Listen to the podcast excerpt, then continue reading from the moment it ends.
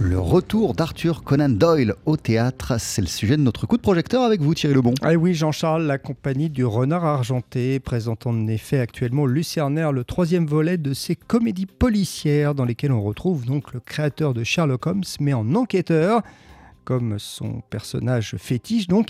Après le cercle de Whitechapel et les voyageurs du crime, et eh bien cette fois c'est l'heure des assassins, toujours écrit par Julien Lefebvre.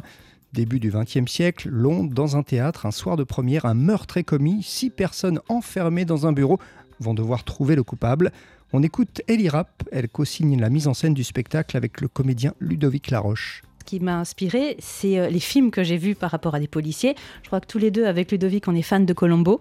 On est fans de À couteau tiré, de, de ces grandes enquêtes policières, de la, la, scénographie aussi de ces enquêtes policières, du rythme de ces enquêtes. Et tout ça, on s'est dit, ben, on va en faire des références, même si c'est du travail en interne, c'est du travail de coulisses que les gens ne le voient pas à la fin, effectivement, on a ce, on c'est comme une Madeleine de Proust. Quand on s'assoit, on s'attend à une comédie policière. On a une comédie policière. Les gens sortent, ils sont contents, ils ont eu le policier mais avec ce plus-là que c'est du contemporain, c'est une nouvelle histoire.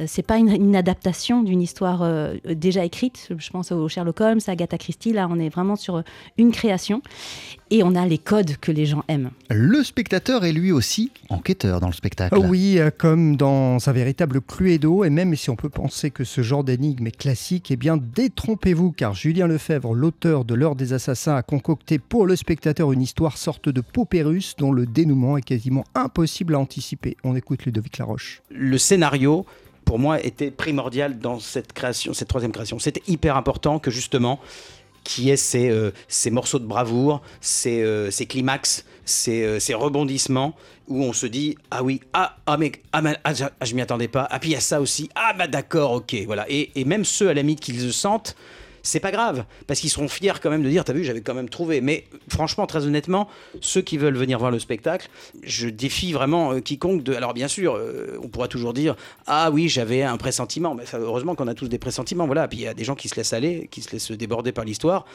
Julien Lefebvre est tellement malin qu'en fait, il pose des choses au départ qui fait qu'on ne peut pas trouver qui a fait le coup.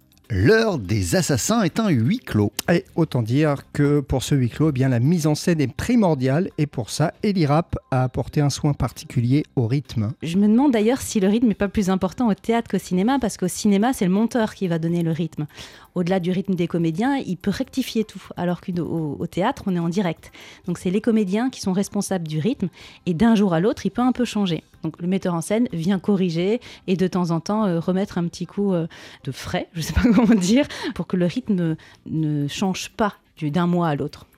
Ellie Rapp qui signe euh, la mise en scène aux côtés du comédien Ludovic, Ludovic Laroche. Vous avez aimé Le Cercle de Whitechapel et Les Voyageurs du Crime. Vous allez adorer L'Heure des Assassins. Moi, j'ai adoré. C'est actuellement au théâtre Lucernaire à Paris. Merci beaucoup, Thierry Lebon. Poursuit sur TSF Jazz avec Nora Jones. Voici Don't Know Why.